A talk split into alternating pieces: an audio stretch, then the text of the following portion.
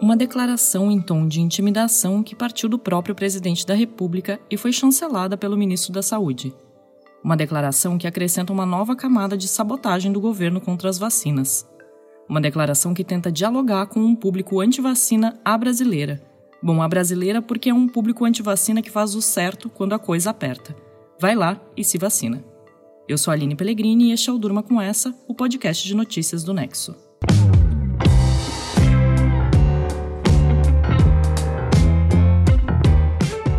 Olá, eu sou Conrado Corsaletti, estou aqui com a Aline para apresentar esse podcast que vai ao ar de segunda a sexta, no fim da tarde, início da noite, sempre com notícias instigantes que podem continuar a ecoar por aí.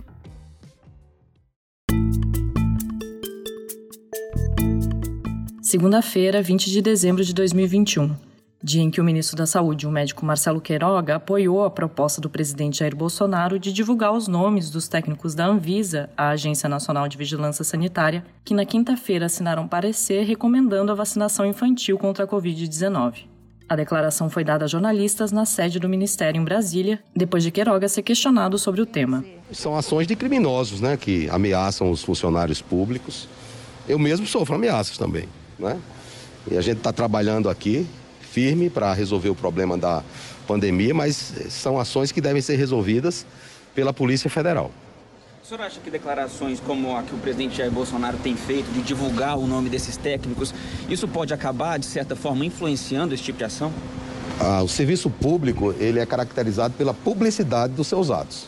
Então, todos os técnicos que se manifestam em processos administrativos tem que ser publicizado os atos, a não ser aqueles atos. A fala do médico e ministro Marcelo Queiroga desta segunda-feira acontece no dia seguinte a um apelo feito pela Anvisa a órgãos de investigação e de justiça. A agência pede a apuração de novas ameaças sofridas por seus servidores. Os técnicos do órgão estão sendo ameaçados de forma crescente nos últimos dias. A Anvisa também pediu proteção aos seus funcionários. Os integrantes da agência estão sofrendo ameaças por causa da liberação de vacinas pediátricas para crianças acima de 5 anos. Isso já começou a acontecer quando a Anvisa passou a analisar e autorizar essa aplicação.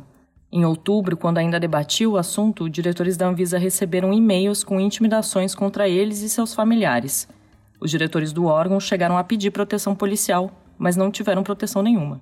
Essas ameaças aos funcionários da agência se intensificaram desde quinta-feira, quando a Anvisa aprovou a aplicação da vacina produzida pelo laboratório americano Pfizer em crianças de 5 a 11 anos. Naquele dia, o presidente Jair Bolsonaro comentou em sua live semanal nas redes sociais a decisão da agência e disse que não tinha como interferir, e não tem mesmo. Durante a transmissão ao vivo, o Bolsonaro leu a relação de possíveis efeitos adversos da vacina nas crianças. Efeitos adversos existem, como acontece com qualquer medicamento, mas os que estão listados lá na bula, como as inflamações miocardite e pericardite, são eventos muito raros, que podem ocorrer em apenas 0,007% dos casos. Durante a live, o presidente disse ainda que vai discutir com a primeira-dama Michele Bolsonaro se a filha do casal de 11 anos vai ou não vai receber a vacina. O Bolsonaro também disse o seguinte no vídeo: Não interfiro lá, eu pedi, né, extraoficialmente, o nome das pessoas que aprovaram a vacina para criança a partir de 5 anos. Né? Que nós queremos divulgar o nome dessas pessoas para que todo mundo tome conhecimento quem são essas pessoas, né? E, obviamente, forme o seu juízo. Depois da fala do Bolsonaro, a Anvisa publicou uma nota classificando a declaração de tentativa de intimidação e afirmando que a agência era foco de ativismo político violento e que repudiava qualquer ameaça explícita ou velada. Apesar de o Bolsonaro falar como se fosse descobrir os responsáveis pela resolução e os denunciar publicamente, esses nomes são de domínio público. São publicados junto com a decisão da Anvisa no Diário Oficial da União. Quem chamou atenção para isso foi o próprio gerente geral de medicamentos da Anvisa, Gustavo Mendes, nessa entrevista ao UOL. Meu nome sai no, no, na resolução né, que aprova. Então, por isso que, na verdade, já é está público isso, já é de fácil acesso. Eu me sinto muito tranquilo, porque quando eu aceitei o desafio de ser gerente geral de medicamentos, eu sabia que esse tipo de decisão era parte do, do meu trabalho. Tenho... Se os nomes já são públicos, por que é um problema o presidente falar em divulgar eles? É porque, mesmo os nomes sendo públicos, o presidente acaba incentivando o clima de animosidade contra o pessoal da Anvisa e isso no contexto em que eles já estavam sendo ameaçados. Bolsonaro voltou a falar contra a decisão da agência no domingo. Em Praia Grande, no litoral paulista, o presidente disse ser inacreditável o que a Anvisa fez. Ele voltou a dar informações incorretas sobre a vacinação de crianças, afirmando que ainda não se sabe sobre os efeitos colaterais. O presidente se opõe à imunização desse grupo contra a Covid-19 e quer condicioná-la à autorização dos pais por meio de um termo de responsabilidade e à apresentação de receita médica. Técnicos e servidores da Agência de Vigilância Sanitária disseram à jornalista Andréa Sadi, do portal G1, que, pelo SUS, o Sistema Único de Saúde, esse tipo de exigência, com termo de responsabilidade e apresentação de receita, deixa inviável a vacinação. Essas exigências não ocorrem para nenhuma das vacinas obrigatórias na infância, como a vacina contra a poliomielite, por exemplo. Esses técnicos também consideram que a intimidação do presidente da República é uma estratégia deliberada do governo para tentar tirar a credibilidade do trabalho da agência.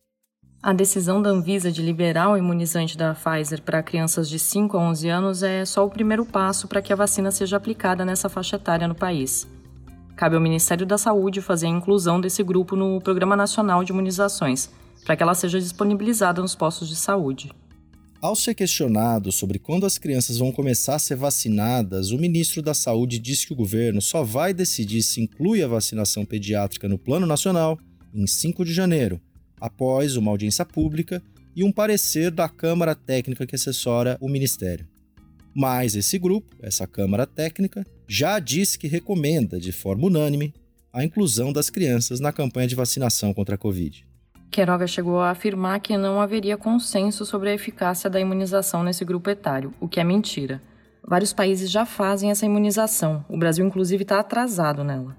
A OMS, a Organização Mundial da Saúde, se posicionou sobre o tema no final de novembro, dizendo que, por serem menos impactados pela Covid-19, as crianças e adolescentes têm menos urgência em serem vacinados, mas reconheceu que a imunização desse grupo pode reduzir a transmissão do vírus para pessoas mais velhas e contribuir para a manutenção das atividades escolares presenciais assunto, eu estava conversando com os especialistas e toda a equipe que é envolvida nessa avaliação, e a gente tem uma posição de que a gente está muito seguro sobre a decisão que a gente tomou.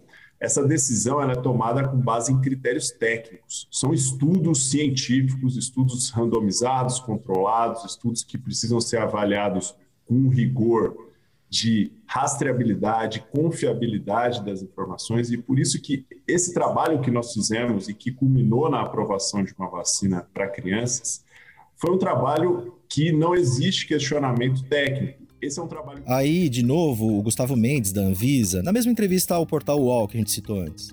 Nos estudos com a vacina da Pfizer em crianças, o imunizante apresentou uma taxa de eficácia de 90%, semelhante à obtida nos ensaios clínicos com adultos também se mostrou eficiente contra a variante Delta.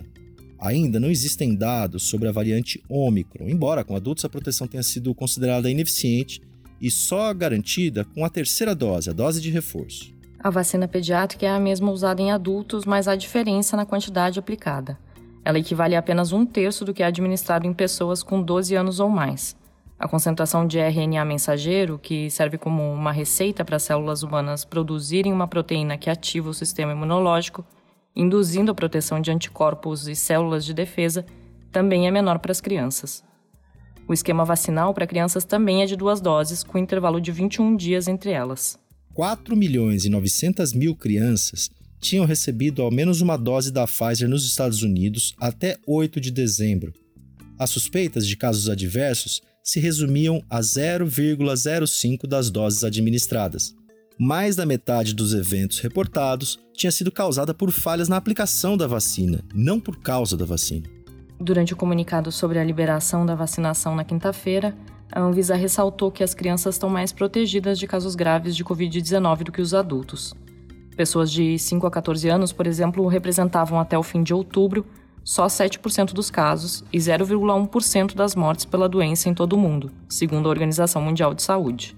Mas entidades médicas, como a Sociedade Brasileira de Pneumologia e a Sociedade Brasileira de Infectologia e de Imunizações, dizem ser favoráveis à vacinação infantil porque, embora os casos de morte sejam mais raros, mais de 2.500 crianças morreram no Brasil por causa da Covid desde o início da pandemia.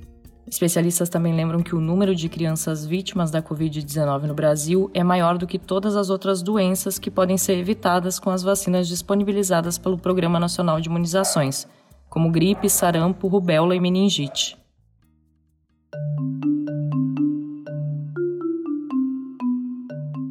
Desde o início da pandemia, o presidente Jair Bolsonaro faz constantes tentativas de jogar desconfiança sobre a eficácia e a segurança das vacinas contra a Covid.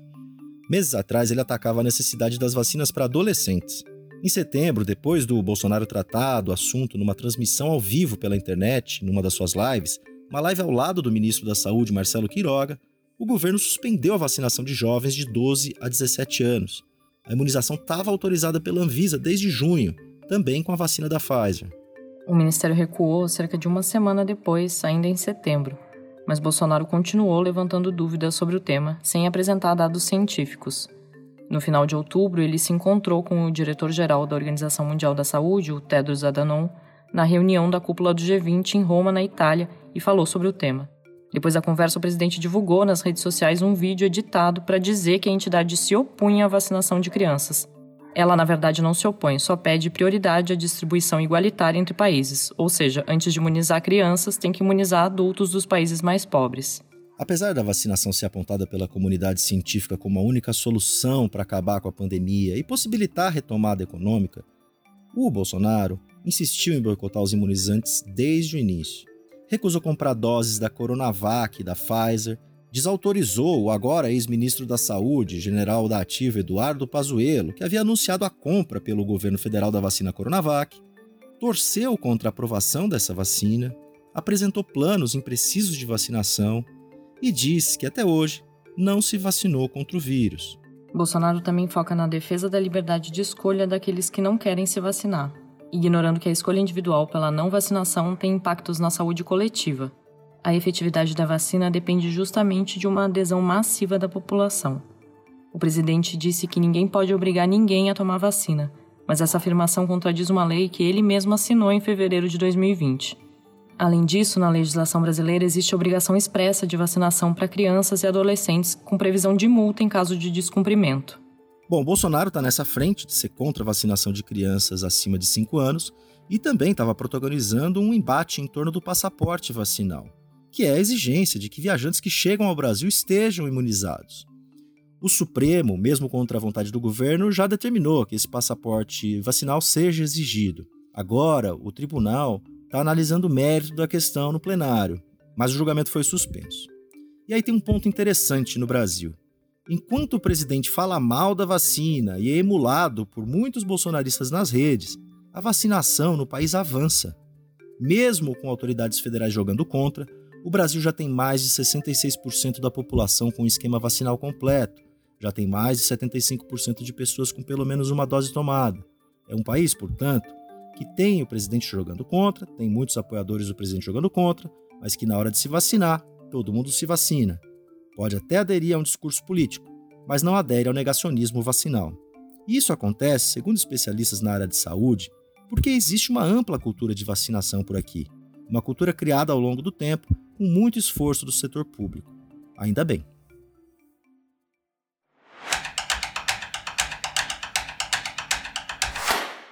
A Anvisa, cujos técnicos estão recebendo ameaças, já teve um perfil diferente. O atual diretor-presidente do órgão, Antônio Barra Torres, foi indicado por Bolsonaro para o cargo e existiam desconfianças de que ele defenderia ações do presidente na agência.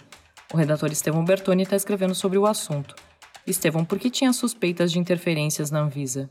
Em 2020, quando as vacinas contra a Covid-19 ainda eram vistas como promessas, havia muita desconfiança quanto à Anvisa.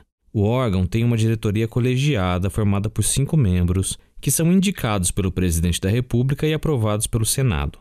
Quatro dos atuais diretores foram indicações de Bolsonaro. O diretor-presidente, o contra-almirante da Marinha Antônio Barra Torres, era considerado amigo íntimo do presidente. Em março de 2020, quando o vírus começava a circular no Brasil, ele participou ao lado de Bolsonaro de uma manifestação pública em Brasília, contrariando as recomendações do Ministério da Saúde. Ele também se opunha a medidas drásticas no combate à pandemia. Em novembro de 2020, em meio ao embate entre Bolsonaro e o governador João Dória por causa da Coronavac, a Anvisa suspendeu os testes com a vacina devido à morte de um voluntário e o presidente comemorou nas redes sociais como se fosse uma vitória do governo. O voluntário havia cometido suicídio, fato que não tinha nada a ver com os testes que depois foram retomados. Na época, a Anvisa negou interferência política e disse que a decisão era técnica. E Estevão, de que maneira a agência se afastou de Bolsonaro? Em janeiro de 2021, havia o temor de que a Anvisa iria barrar a aprovação da Coronavac, também por motivos políticos, mas não foi isso que aconteceu. Desde então, as decisões da agência vêm sendo elogiadas por se basearem apenas em dados técnicos. Em maio, o Barra Torres foi ouvido pela CPI da Covid e surpreendeu os senadores por se distanciar das posições de Bolsonaro. O diretor-presidente da Anvisa se disse arrependido de ter participado das manifestações com apoiadores do presidente em 2020 e lembrou ter feito uma live ao lado de Bolsonaro usando máscara o tempo todo. Sua postura vem desagradando o presidente. No final de novembro, agora, a Anvisa recomendou exigir o comprovante de vacinação para viajantes que chegam ao país, mas Bolsonaro chamou a medida de coleira e tentou achar uma alternativa ao propor uma quarentena de cinco dias aos não vacinados, que acabou não vingando por decisão do Supremo. Agora, em dezembro, após a decisão de liberar a vacinação de crianças, Barra Torres reclamou publicamente das ameaças de mortes, sobre as quais a gente já falou aqui no Durma. É importante lembrar que os diretores da Anvisa têm mandatos fixos, Barra Torres, por exemplo, fica até 2024 no cargo e pode, portanto, tomar decisões técnicas sem ser demitido por isso. O texto do Estevão você lê no nexojornal.com.br.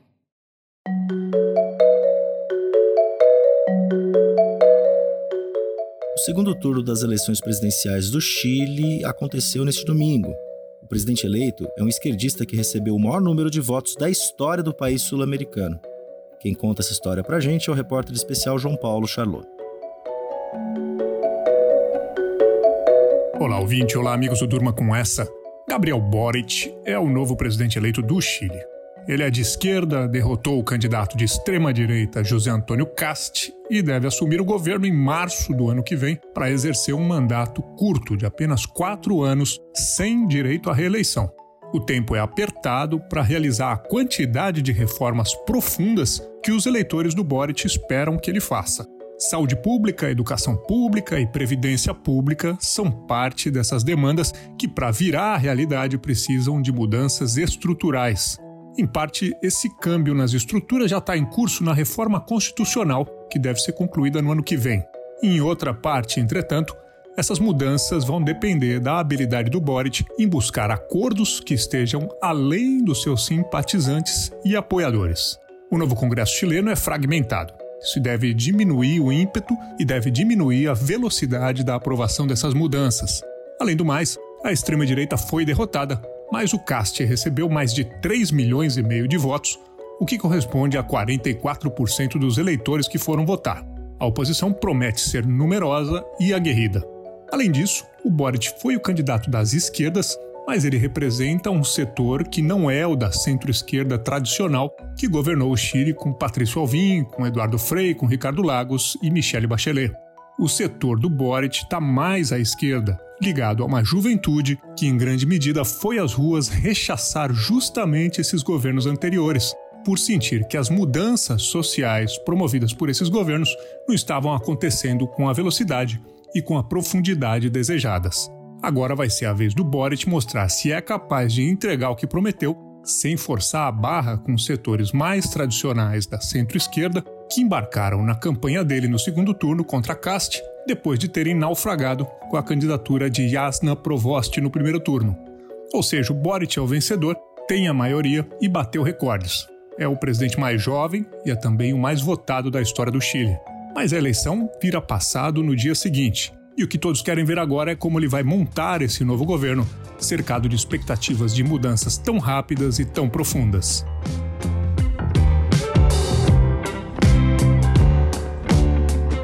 da nova investida antivacinal do governo, passando pela transformação da Anvisa durante a pandemia e terminando com a vitória da esquerda nas eleições presidenciais chilenas, durma com essa.